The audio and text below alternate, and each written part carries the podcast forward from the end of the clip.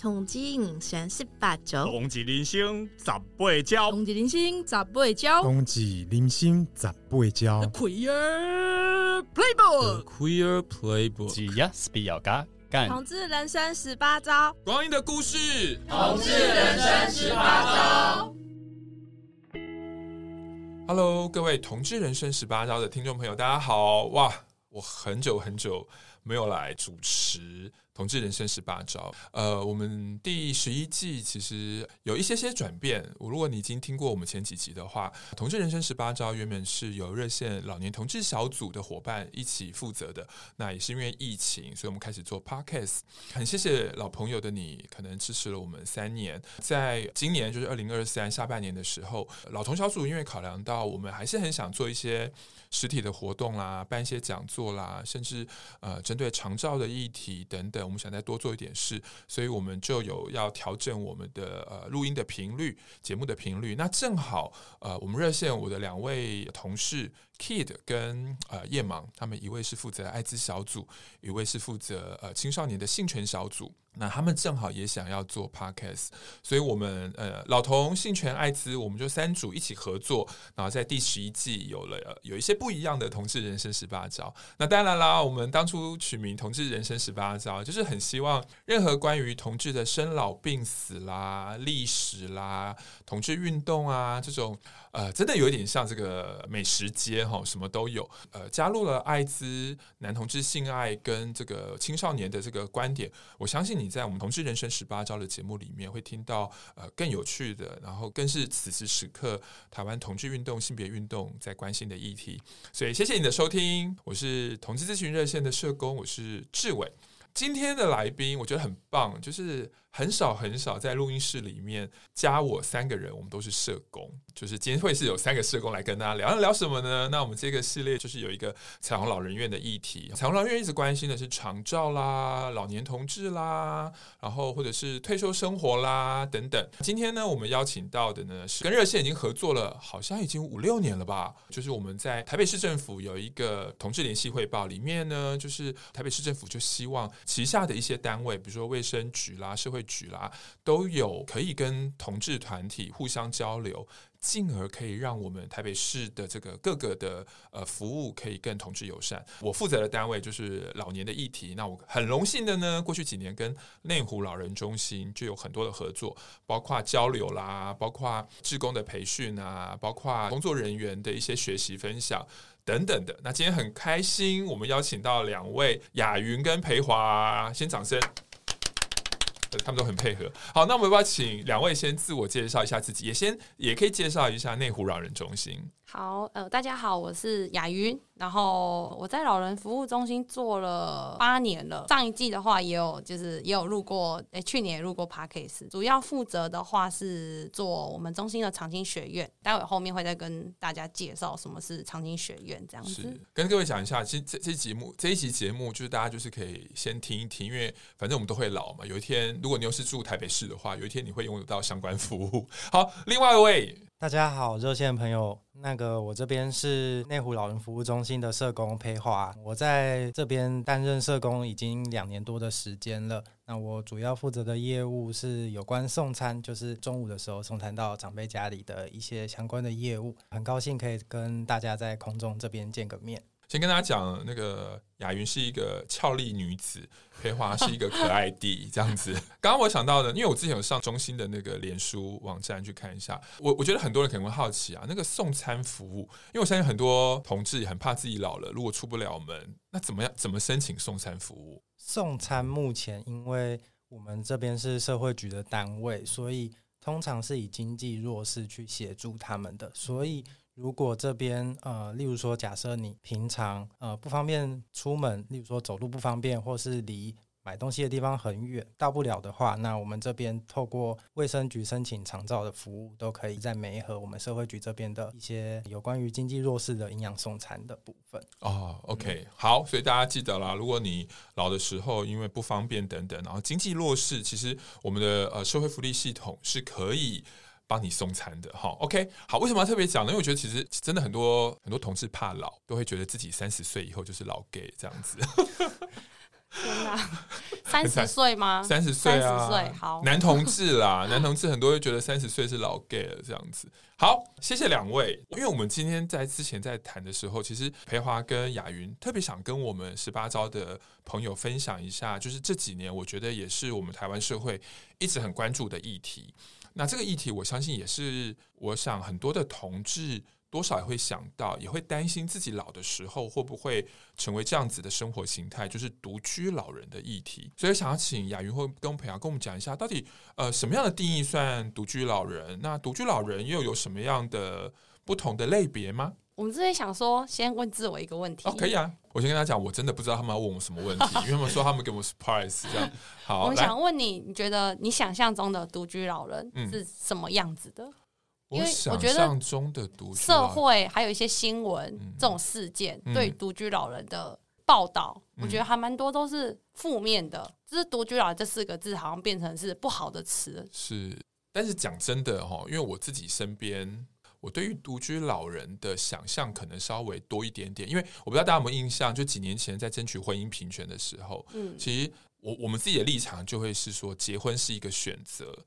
一个人也很好，嗯，对，所以我觉得我们那时候内部也有去打破，就是热线内部啦，跟我们在与社会对话的时候，我们那时候是是是真的很极力的避免觉得两人成家是好事，唯一的好事的这种想象，嗯，所以那时候我们也极力去避免污名化单身人或是单身老人。嗯，但是我知道，如果你从如果我今天不是一个做同志运动，就是单纯一般的同志的话，我如果从媒体里面看到，就觉得独居老人很惨，嗯。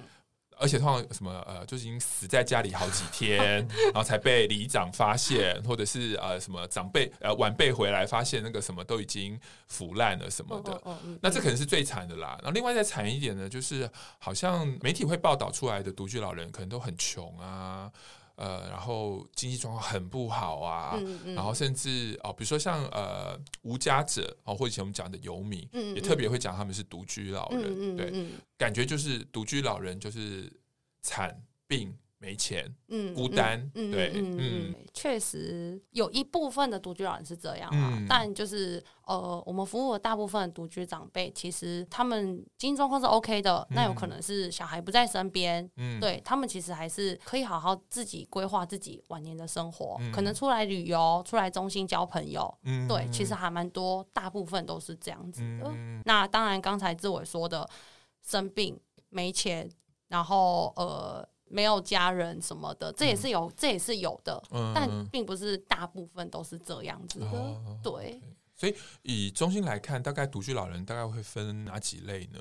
比如说是呃，你们的定义里面是真的只有一个人住才算独居老人吗？呃，我们对北市对于独居长辈是有个定义的，嗯、也算是我们工作的一个标准的。嗯、对，那我们请培华来解释一下，哦、顺便考考他。嗯哦、OK，那我跟大家介绍一下有关台北市这边独居长辈的定义。基本上，只要第一种类型就是单身无子女。你没有结婚，没有生小孩，自己一个人住，那这就算是我们最常见的独居的样态。那再来就是，他也许有结婚，也有生小孩，但是小孩子不在身边。不在身边的定义就是，呃，他可能住在外县市，新北市啊、桃园市之类的，因为工作的关系，或者是自己生活、自己成家，所以跟爸爸妈妈分开来住。那这也算是独居的第二种形态。再来一个比较特别的话，就是有关于双老家庭的部分，因为我们这边也会碰到很多，例如说两个长辈夫妻，他们都六十五岁以上了，他们一样这边不管有没有生小孩，他们两个人老老照顾的情况下，也会被我们列为关怀跟呃服务的对象。呃，因为我们在实务案例中也有碰到很多，就是其他家庭的形态，例如说。父母亲这边因为工作，所以把自己的小孩子交给爷爷奶奶或者是阿公阿妈照顾。这一种跨世代孙子女，例如说他们都还没有成年，都还在读书，这也是我们服务的对象之一。哦，对，其实 okay 其实这个只是一个定义标准而已，嗯嗯、没有绝对。就是大部分的还是会经我们中心社工评估。如果他真的家女儿真的住楼下，但是女儿真的对他不闻不问。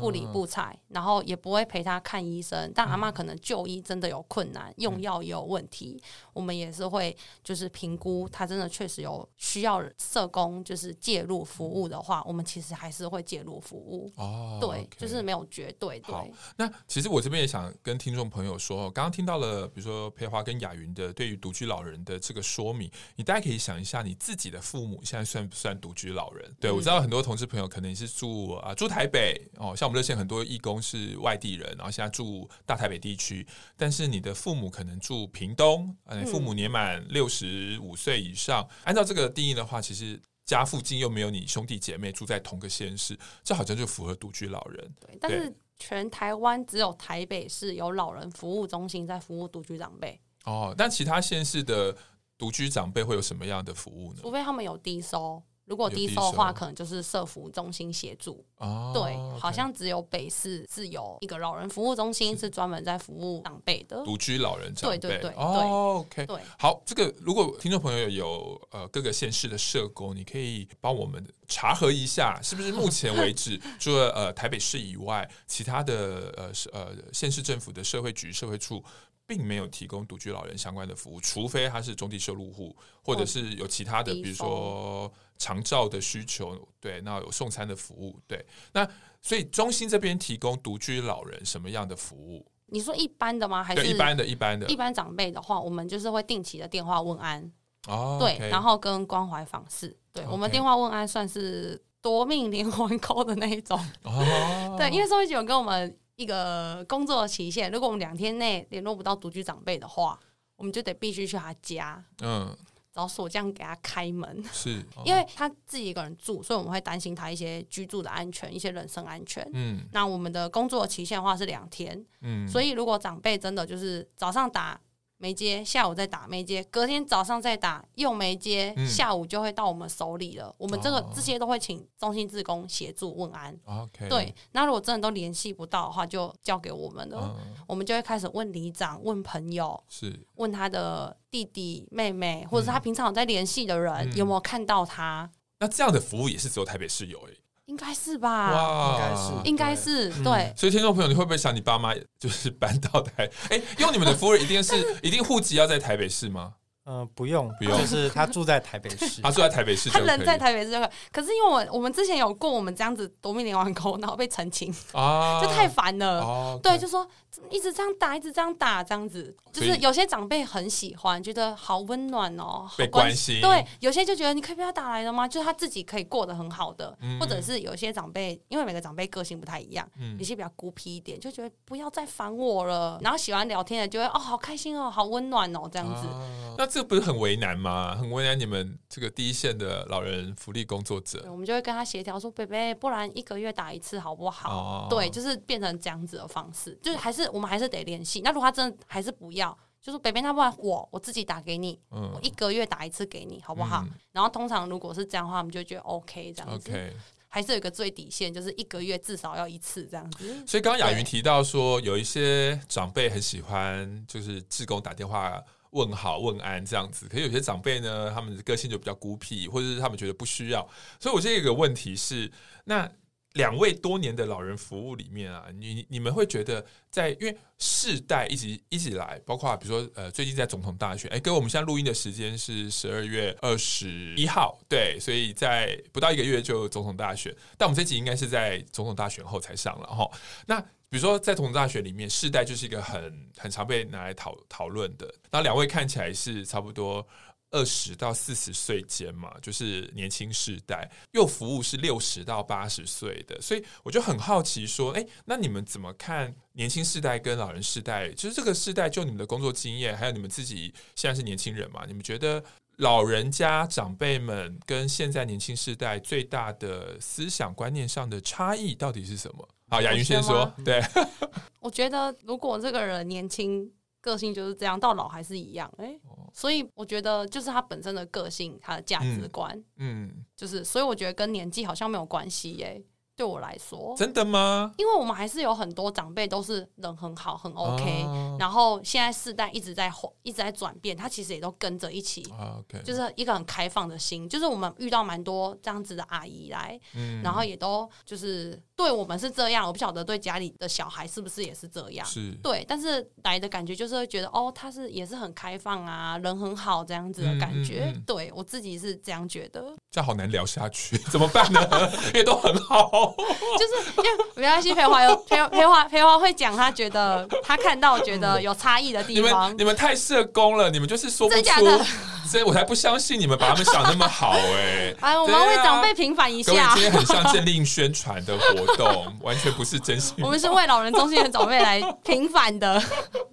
没有，但是如果这个长辈真的是以前可能他就是他个性比较奇怪的，我觉得他到老年还是一样会这样。哦、可是我我自己也是一个社工，我觉得人在情境中，所以比如说他现在是六十到八十岁，那个必然有一些过往的台湾的社会结构的历史啊氛围，其实是会影响每一个那个世代的人。嗯、对，虽然我同意每一个人都不一样，每一个都有好有坏，但是我我自己的工作经验，比如说我我今年快五十了嘛，我跟二十几岁的。比较年轻的世代的同志，我会承认我其我们这个世代五快五十的同志跟年轻世代有很大不同。包括比如说，呃，年轻世代他们一出生就是有网络，嗯，所以对他们来讲资源是非常快的，所以这也影响他们对于呃同志人权的看法，然后他们也会觉得没有歧视。那因为没有歧视，他们活得很快乐。可是因为也看不见过去的歧视，所以我觉得他们对一些议题的敏感度就不是那么高。对，好，所以我觉得我有可能我自己的经验，我觉得做做做同志运动，我的确有看到世代差异。对，所以我才我才会很好奇问。这边呢，我自己在实务上工作，可以放下一些社工的矜持，好，否则太像正力宣传。如果如果我在跟嗯这边，先跟跟各位听众朋友讲，我要作证，他们俩都是很好的社工，所以他们刚刚没有办法讲太多那个那个，对对对，当然我们还是要有一点点，请他们讲这个心里话的氛围。好，培华，请说。OK，那我觉得呃，以我自己啊，以我自己在跟呃，例如说我的爷爷奶奶或者是长辈这一代相处。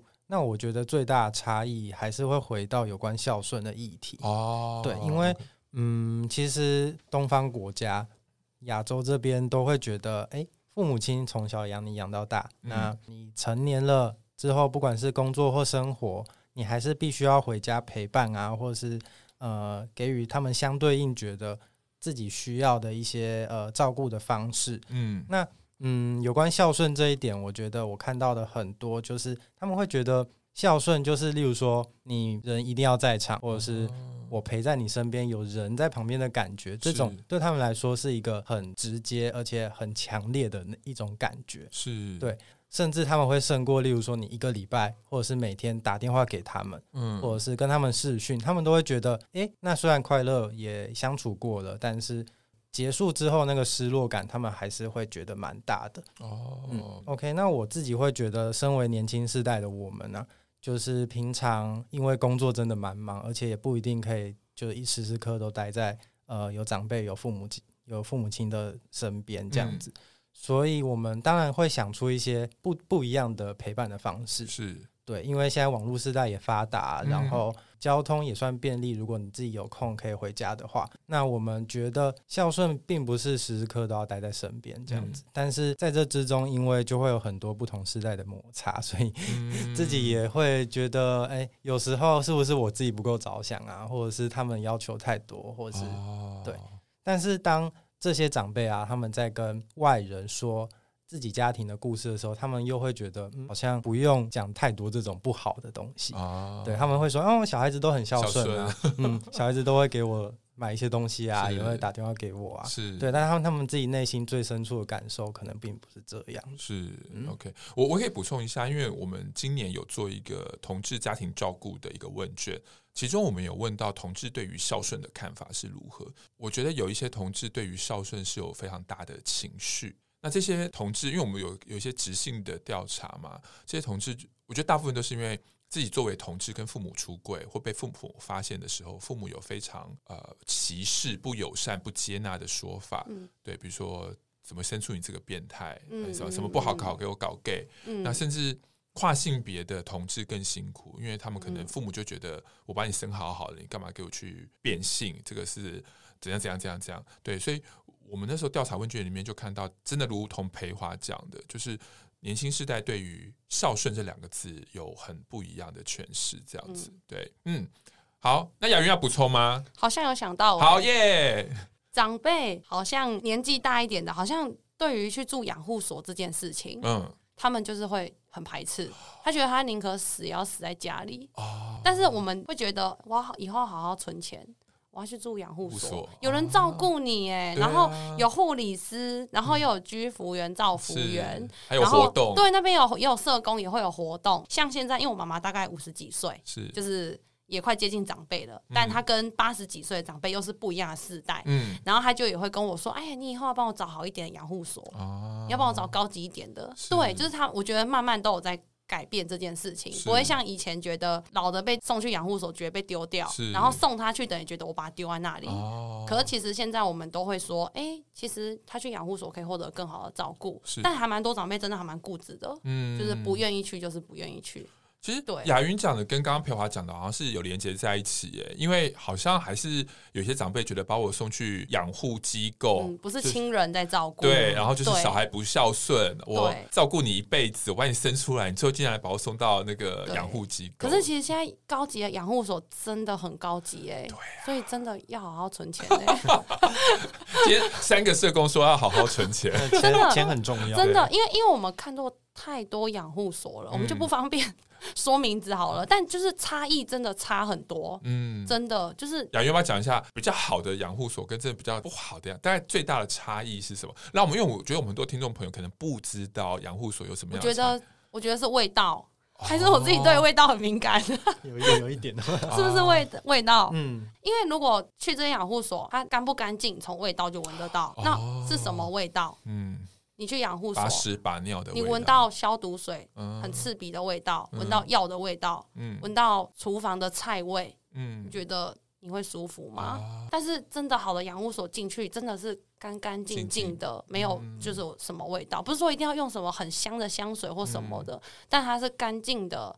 是舒适的，你从那个味道，嗯、就是你都感觉得到。嗯，那个各位听众朋友应该知道，其实呃，嗅觉就是你闻到的味道，其实是会高度的跟你的那个记忆做连接。对，所以如果你只闻到一些让你不舒服的味道，或是很多味道全部挤在一起，混杂在一起，那其实是一个啊，很像我小时候蒸便当的味道。就是那个对，就是那个菜味很恐怖，因为因为长辈不一定可以吃一般好好的食物，他可能是打的、嗯、打在一起的，然后打在一起的那个味道，搅、嗯、在一起那味道，真的蛮恐怖的。对，好，所以各位听众朋友，雅云社工说，好好存钱，真的高级的养护所真的是高级养护所一个月多少钱？就不要说最高级了，就是一般的，现在台北市一般三万五。嗯就要三万五，三三万五这个意思是你不需要医疗的照护的，你是安养中心嘛，对不对？对，一般养护所的。对对对对，但如果你是有医疗需求的，又在更高，又在更高了。对，大概再加一万五万多。对，OK，好，这个价格报给大家，那请大家自行，比如说你现在 三十岁，你离住养护所可能要还要再加一，还要加一点钱，你可能要因为一直 会一直涨价。好，那接下来呢，我们想要问两位社工，内湖老人中心社工哦，就是我们。这个想要了解，因为很多朋友可能并不知道老人中心在做什么，所以想请两位可不可以简单介绍一下，呃，内湖老人中心或整个呃台北市的老人中心，因为各区都有老人中心嘛，那主要提供哪一些服务？好，我这边先说好了，好，我们中心呢有做长青学院，就我刚才说的，我负责业务，然后送餐跟供餐，供餐的话就是长辈来我们中心这边用餐，嗯，然后跟做私自据点。那特别想跟大家特别介绍的是长青学院的部分。哦、我们长青学院课程还蛮多的，哦，有唱歌，然后太极拳，然后也有就是语言类的，也有乐器。我们甚至还有乌克丽丽的课，哦，对，然后还有竹笛啊、二胡，然后英文课，语言的话有英文跟日文。嗯，有一个条件就是要本人涉及北市，但如果你没有的话，你的小孩或是你的配偶有涉及，你也可以来上课。然后志伟，你要不要猜猜看？嗯，我们长青学院一堂课多少钱？是真的上课那一种哦，有老师，有教室，有冷气，有桌子，有椅子。这个真，我刚才这真的没雷过，我真的不知道。对，但是因为我毕竟念社工，这个因为台北市政府如果是社会局有补助的话，这个没有补助，这没有补助要自费，只有低收、中低收有补助，身障有补助。OK，对，一般户是自费的。你你就猜一般户一般户自费，然后十六堂课，你猜一堂课多少钱就好？一百。不用。哦，都不用哦，还是要往下吗？不用，再往下。哦，再往下六十，哎，再贵一点点。哦，七十，八十七块，八十七块，对。啊，所以上一堂课只要八十七块，非常便宜，哦、真的很便宜。对，因为外面一些。团课什么的，像运动中心的课一堂可能就要一两百块左右啊。对对对。哦，那不是一天到晚好的课就是大家会想抢吗？呃，会，我们有比较抢手的课，但因为现在疫情过后，我们的课的人数都越来越少了，哦、所以刚好顺便宣传一下。哦，因为疫情有影响。对我们明年春季班是三月初开始上课，是，所以三月初之前都可以来报名。所以不需，反正刚刚的条件是，只要你涉及台北市，对，或者是本人涉及台北市，或者是子女涉及台北市，或者是伴侣涉及台北市，对。然后你只要满六十哦，只要六十，不用六五哦，六十，只要六十就可以了。好，搞不好我们有些听众朋友也符合这个资格，对，欢迎来。所以这个这样子的长青学院是各。台北市各区的老人中心都有提供，对对对，也是一样，都是八十几块钱这样子。哎、欸，每每、哦、每一个中心的价钱不一样，嗯、对对对。但我们中心服务最好。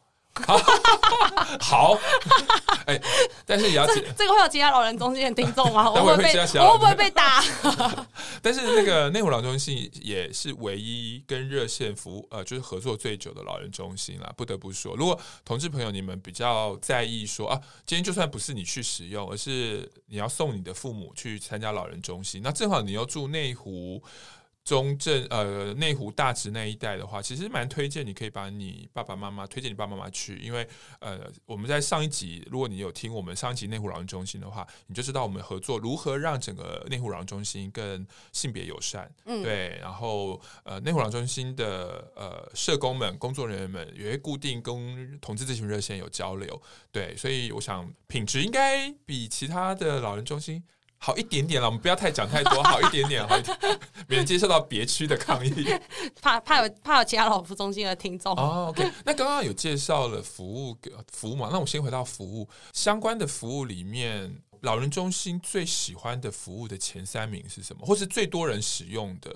刚才那一题，其实我们还有一个最大宗的服务，嗯、就是独居长辈。哦、给培华介绍。好啊，好啊，对，因为独居长辈本身就是老人服务中心的一个个案的服务的项目嘛。嗯，那刚刚提到，就是因为我们真的很担心长辈就是在家里自己一个人发生什么事情，嗯、透过问安或者访视，就可以让长辈定期的有被追踪。这边也特别就是跟听众朋友讲一个，我们自己在服务独居长辈有一个很呃实际而且很直接的一项。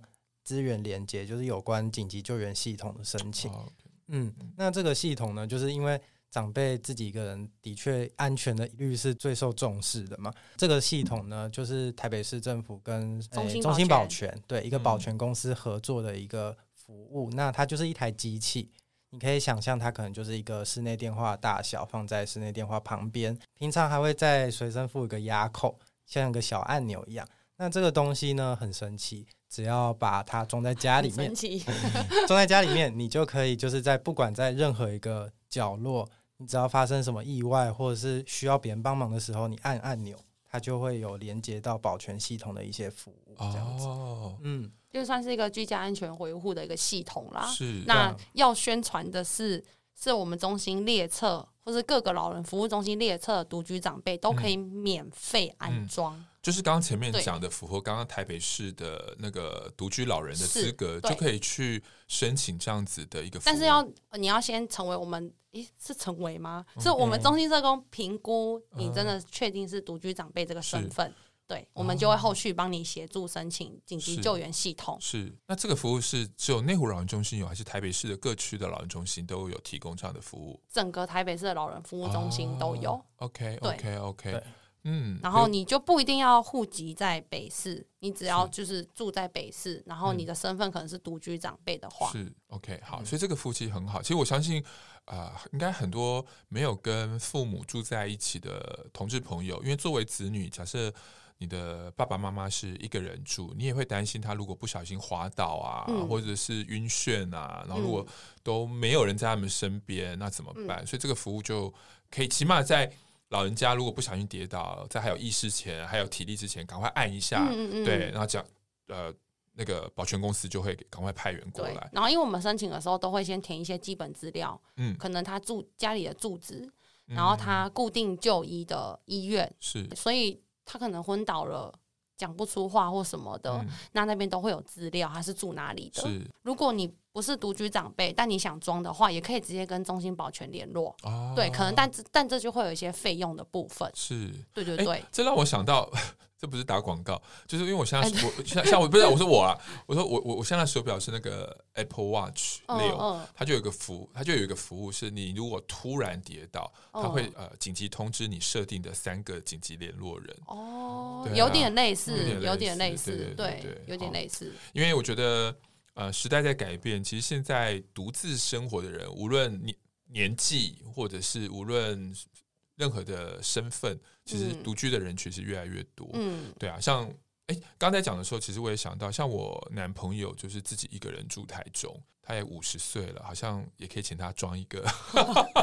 如果台中市政府有提供这个服务的话，对，因为我常常都会担心，如果他在台中家不小心跌倒啊，嗯洗澡的时候滑倒啊。家里只有三只猫，三只猫又没有办法帮他打那个一一九，嗯那怎么办？嗯，好，呃，介绍完呃刚刚这个很棒的服务之后，那因为刚刚那个雅云有介绍那个长青学院的课程嘛，所以我就很好奇了，就因为刚刚也讲说，嗯，来学院的长辈们都很有学习动机啊，对，等等，那很好奇，长青学院最受欢迎的前三名的课是什么课？然后为什么他们会特别受长辈欢迎？那我们请雅云社工来跟我们说明一下。前三名吗？对啊，前三名。免费、无料、闷级，哦，不是不是，我说课程名称，课程就是名就是这样的课程啊。嗯哦，你说课程还是活动？课程名称，课程哦课程吗就是什么样的长兴学院的课是大家会最想去抢课的？哦，应该是唱歌哎。哦，第一名是唱歌，对，然后再来是缠绕画。缠绕话，对，有听过吗？没有缠绕话，没有？真的哦。对啊好，然后再来是日文，哦，日文。对，是日文课哦，不是唱歌，哦不是日文歌谣，是日文课。好，那我们来讲第一名唱歌，对是是就是 KTV 让我们唱吗？还是怎么样？这个课是什么？因为我们这堂课的老师是还会带那个电子电琴，哦，对，然后带着他们唱歌练唱这样子。哦，对，然后这堂课是额满到我们必须要抽签哇哦，才可以，就是你才可以就是来上课，因为哇。因为我们不能旧生一直上，我们希望开放给，新新生哦。所以如果我们这堂课是三十个人满班，嗯。所以我们会抽一半的人是保证可以上的，然后剩下十五个你可能就要现场。我们报名当天你要排队或什么的，他们真的清晨就来排队耶。哇，然后我上礼拜刚抽完签，嗯。我真的以为他们是在买就是韩团的演唱会的票被抽到，他们欢呼哎、哇，就是叫出来的那一种，一个长辈阿姨哦、就是嗯你可能家里的阿嬷嗯尖叫这样子，是对，然后我现场就是好几个阿妈，你念到她的名字，她就现场欢呼尖叫。哦为什么你觉得他们这么想要来唱歌？你说唱歌对他们的意义是什么啊？对啊，因为要唱歌约 K 约去约 KTV 也可以唱、啊。你觉得是这个老师哎、哦他们很喜欢这个老师。哦，老对师老师有什么特别？是特别会跟长辈们玩闹还是？应该是、哦老师是他们心目中的白马王子。哦，男老师对 对，男老师对，男老师从我来上班，嗯因为我上我我在这边上八年了，八年半，老师都穿白色的裤子，哎，哇，这可以讲吗？可以。老师都穿白色的裤子，哎，我没有看过他穿过别的颜色的裤子，哎，是。真的是白马王子，哎，哦，对，就是老师他自己的个人魅力还蛮蛮强对对对对对对对对，所以呃，阿姨姐姐们报名的比例一定会比阿公高很多。全班只有两个男生，哦剩下都是女都生是女生，二对对。对十八个都女生，对。两个是男男性长辈。对对对对对对。哇，对，然后老师还会有自创曲，嗯，老师的自创曲，然后带他们唱自唱自创曲，哦，就是很特别。所以各位长辈也是喜欢白马王子的。好，那你刚刚说第二名是什么？缠绕画缠绕画，那是光听想象是用类似绳子还是不呃是是是 我自己会觉得它就是一种画画的方式，是它可能就是用一些很重复性的线条，是然后把它排版，嗯或者是把它变成一个很有规则，有点会看会让人家头晕的一种画。哦，头晕对，就是就是我觉得它是美丽的，只是他们上礼拜画猫咪，是然后就画很多只很多只猫咪叠在一起哦的这种感觉。哦，那听众朋友，呃，缠是哪个缠？就缠绕那个缠嘛，把东西缠绕，用绳子缠绕起来那个缠绕对，但是因为我们中心的老师他自己觉得这个画作应该有更深一个层次的感觉，所以他把的禅变成那个禅修的禅。哦，禅修的禅，禅绕画。OK，听众朋友，因为呃，我们三个讲不清楚的话，你就 Google 搜寻那个禅绕画。一个版本是把东西缠绕起来，那个缠绕用绳子缠绕。是那会儿老师要有个意境，所以他把第一个禅变成那个打坐那个禅修那个禅。OK，大家搜寻看看。OK，好，那第三个是日文课。对，是因为长辈们小时候他们的长辈都说日文嘛？那为什么会日文？一般都以为就是英文还是对？为什么是日文？日文课我们也不太确定哎、欸嗯，因为因为这三个是我们就是看上一期报名人数比较偏多的，哦、是。但那个唱歌那个真的是我来八年，八年都这样哦。对，OK。从抽签然后到排队，然后排队的话现在是有抽一半啊，是。所以至少有一半的人保证上。以前没有抽的时候，就是三十个人都用抢的时候。听说他们有凌晨两点还是三点来夜排耶，哇的这一种，所以各位老老人家是很有活力的，不要小看、啊、夜排。然后我们来上班的时候，他说：“哎、欸，赶快开门，我我想要尿尿、啊，因为他们已经憋一整个晚上了。”是好，知道了老人中心最受欢迎的这个课之后，那要问一点小小的。再度提醒两位不要这么的社工跟政令宣传。对，好，我想问的是，听说他们有做内部的调查，就是请问一下中心的长辈们啊，最爱问你们，哎、欸，你们中心几位员工？十七位，哦、七位，七位，最爱问你们七位员工什么问题？前三名，昨天问下来是第一名，应该是结婚了没？哦，他不会问你有没有交往对象，哦、是直接问你结婚了没？哦，对。结婚了没？这是经典问题。身家调查，结婚了没？跟住哪里啊？算是比较常问的。哦，对、嗯、对。那、我我这个年纪可能就比较常被问有没有男女朋友啊？你什么？你什么？对，有没有？你什么？你什么年纪？你什么年纪、欸？就是为什么我就被问结婚？你你就问男女朋友？哎、欸，其实 哦，你还说话哦。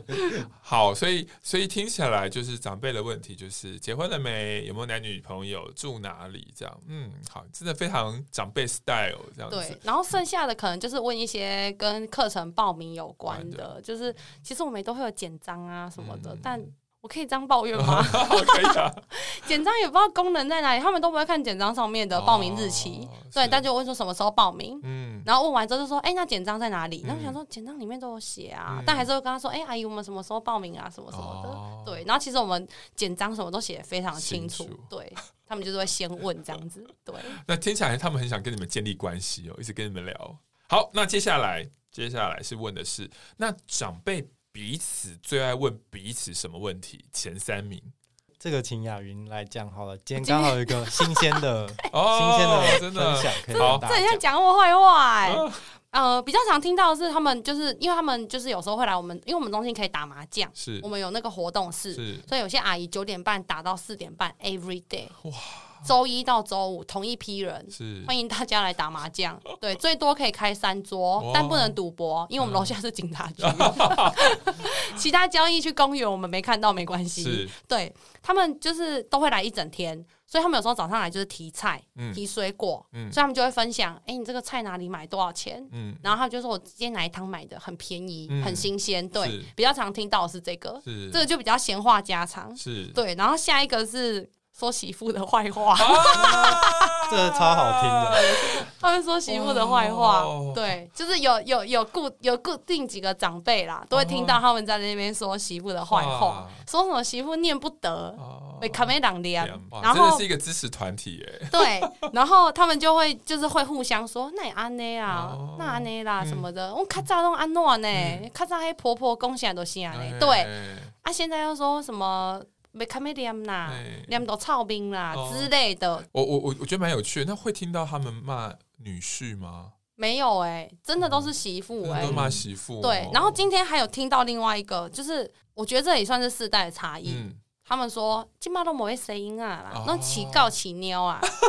还会说狗过得比人好，嗯，他是什么狗都还送去怎样怎样啊？嗯、然后今天早上听到的比较夸张，嗯、今天早上听到怎么不会被爱爱猫们 爱猫人士打、啊？不会不会，是不是我说的哦？是长辈说的、嗯。他就说那个猫咪死掉还要火化，哦、嗯，然后口气就有点轻蔑，对，不屑。然后然后另外一个阿姨就说啊，赶快火化。大概掐黑塞工来。”然后我就想说怎么会这样？然后我就就是就听而已，也不敢去答应他们。然后还另外一个阿姨就说：“啊，刚我出说啊，就是还说有没有办告别式？是是。然后另外就说：哎，有没有发那个讣文？就是就是，反正一直都是现在年轻人爱养狗，不生小孩，然后狗狗猫。”猫狗死掉还要比照人的一些，嗯、就是一些这种习俗啊什么之类，让他们觉得这件事情是很夸张的，感觉这也有一些时代的差异。对对对对，因为以前他们那个世代就能生几个就尽量生，就是一直生小孩。对，对。那现在就是大部分都一个两个，对，或者是不生，然后只养宠物，宠物啊，我们还蛮常听到。的。不要不要忘了，当年争取同婚的时候，有很多比较保守的长辈反对同婚，就说那这样小孩就不结婚了，然后世呃什么呃世界就要灭亡了。可是看。起来并不是因为同婚同、啊、不通过的关系，因为现在同婚通过了，媳妇还是不生啊，跟同我同过都没关系。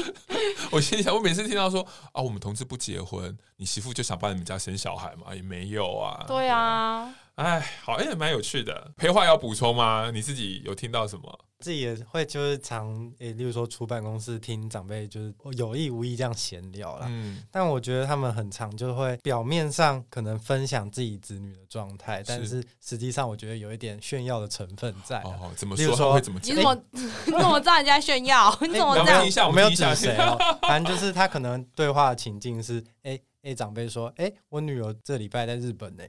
啊，他去哪里玩？怎样怎样呢？那 B 长辈说啊，我那个儿子在意大利工作啊，然后大概什么时候会回来？这样子，那可能他们会把重点放在自己的嗯小孩子的成就上面，对。但是我是觉得这对话也是蛮有那种较劲的意味。嗯，我也听，我也听过，就在路上啦，是，就是其实还蛮常会遇到。就是阿姨啊，可能在 Seven 喝咖啡聚在一起。嗯、我那天就听过四个阿姨聊天，嗯、他们就说一个女儿在美国打工很厉害，嗯、什么英文说的很溜。嗯、然后另外说，我女儿都去日本玩，都自己去哦。然后另外一个阿姨就说。啊，我儿子都在家，他他会自己煮饭来吃就很好了，所以听起来现在是女儿，女儿好像比较值得人让人炫耀。哎、欸，对耶，像像我我爸爸就很喜欢跟左右邻居说他女儿，因为我们家是四个小孩嘛，三个儿子一个女儿。嗯嗯。对，其实讲真的，我我们这个世代，你念到国立大学研究所毕业已经没什么了。嗯，嗯。但是我妹就是比较厉害，我妹就是。公务人员，所以我爸就很说哦，我这查某囝哦，这么厉害，可以、嗯、什么高普考哦，一盖都丢这样子。感觉感 觉感觉这个是，我觉得这个世代就是好像也有这个也有在。这算比较正向啦，因为以前都是重男轻女啊，对对，然后现在还蛮多听到都是称赞女儿的，是，也有甚至听过就是，哎，我可以爆我自己家的料吗？可以啊，因为我们家是两个女儿，一个儿子，这样，我就是自己事情应该算是处理的蛮好的啦，对对对，然后我妹妹就生了一个孙女给我爸妈嘛，就所以。感觉这两个地位都蛮崇高的，嗯、然后我弟弟就是呃一般一般就是男生这样上班下班这样，嗯、然后我甚至还听过我妈跟我阿姨抱怨说，早知道就不要生那个儿子了。我、哦、是老幺，对我弟最小，对，就讲这种话。我妈说以前多想生男的啊，就是没生没生到男生，还被说你就是做了什么坏心的事情才生不出男生，就这么严重的话。然后我妈才气到，就是一定要再生第三胎。是然后结果后来我妈现在说，早知道不要生那第三个了。所以，所以其实这也是讲哦，其实长辈的观念也其实慢慢在改变。嗯，对啊，像啊像那个同婚过后，我还蛮常去那个长照据点跟长辈演讲，有时候他们都忘记他们当年投什么哎、欸，然后他们后来就说：“那觉得有差吗？”对啊，他们说、欸、好像也没差这样子。所以在这边也是谢谢呃各地在社区啊，在长照据点啊，或者像老人中心啊，在推动这个性别教育，让长辈更了解一些性别议题的。无论是社工或长照或护理人员，我觉得很谢谢你们，谢谢谢谢。好，节目的最后呢，作为两位作为老人福利相关领域的社工，有没有可以给我们呃听众朋友？因为我们大部分呃同志人生十八招的听众朋友都是同志嘛，有没有什么对于老年的生活准备的建议给他们？嗯，我会觉得不要害怕交朋友，哦、或者是不要害怕去认识新的环境。嗯，你在年轻的时候如果有培养一些。呃，自己的兴趣啊，当然就会认识很多志同道合的朋友。是，嗯，老了这些都会成为你自己很重要的呃一个机会来源。我们当然以社工的角度，会很希望大家可以就是在老了退休之后去社区走走啊，上个课啊，或参加活动。嗯，但是我觉得其实最重要还是回到自己的兴趣。是，嗯，有兴趣，然后也有机会让自己去认识其他人，我觉得非常重要。是，刚刚听到很多老人家，你看唱学唱歌 KTV，然后学日文都很有动力。嗯、那雅云呢，有没有什么给我们听众朋友的建议？我觉得以后老了出来当志工。啊。因为我们还蛮多志工阿姨啊，志工大哥、嗯、也都是六十岁以上的，嗯，但他身体状况都还很好，嗯，还可以再出来服务大家，服务其他人，是，所以我觉得其实可以出来当志工，而且其实现在蛮多单位应该都蛮缺志工的啦，对、嗯、啊，虽然我自己这样讲，但我以后老了，我只想躺在家里，因为我们我，我们社工一辈子就太做太多，我只想躺在家里沙发看电视吃鸡排。因为因为现在看到蛮多长辈来报名上课，是，然后报一堂我就觉得哦，阿姨还不错，愿意来上课。嗯嗯、报名两堂觉得哦，好好厉害啊！我们有报名三四堂的阿姨耶，我就觉得天哪，我以后老了我没办法像她这样，哦、就是很勤奋啊。然后四堂课可能又一二三四，那你等一个礼拜四天都得出门呢。那等于大家代表他每天生活都有重心嘛？对啊，就是每天就是出来上课，就很符合培华讲的，他就是很有很有学习，想交朋友。嗯，对。嗯、好，所以这边呢，我也是呃建议听众朋友。呃，无论你目前呃生活状况如何，那听起来呢，套句热线的好朋友汉氏阿嬷常常在热线晚会或者是来热线帮我们义工上课常讲的话，同志啊，年轻的时候要多存一点钱，好，这是。汉氏阿嬷常常提醒我们的。那第二个听起来是，无论你现在是有伴没伴，那我想在呃成长或老化的过程里面，对于新的事物有好奇心，愿意学习；对于人也想要有好奇心，呃，持续的愿意交朋友。就我看到了相关的国外的文献，好的老化生活其实大概就是这样子。嗯、对，嗯，好。那我们今天很高兴再度邀请到我们内湖老人中心的雅云跟培华来我们同志人生十八招跟听众朋友分享。那如果大家有兴趣的话呢，在我们 Podcast 系列有那个彩虹老人院的系列，以后都欢迎大家收听。如果你想了解更多呃长照的议题啊、老年的议题，那同志人生十八招有提供很多的资讯。最后就再次谢谢两位喽，谢谢。谢谢嗨，大家好，这里是同志咨询热线，我们是台湾第一个立案的同志组织，我们有八个不同的工作小组，提供各式各样的服务给同志社群。有你的捐款支持，我们可以为台湾的同志做更多，也欢迎到脸书和 IG 追踪我们哦。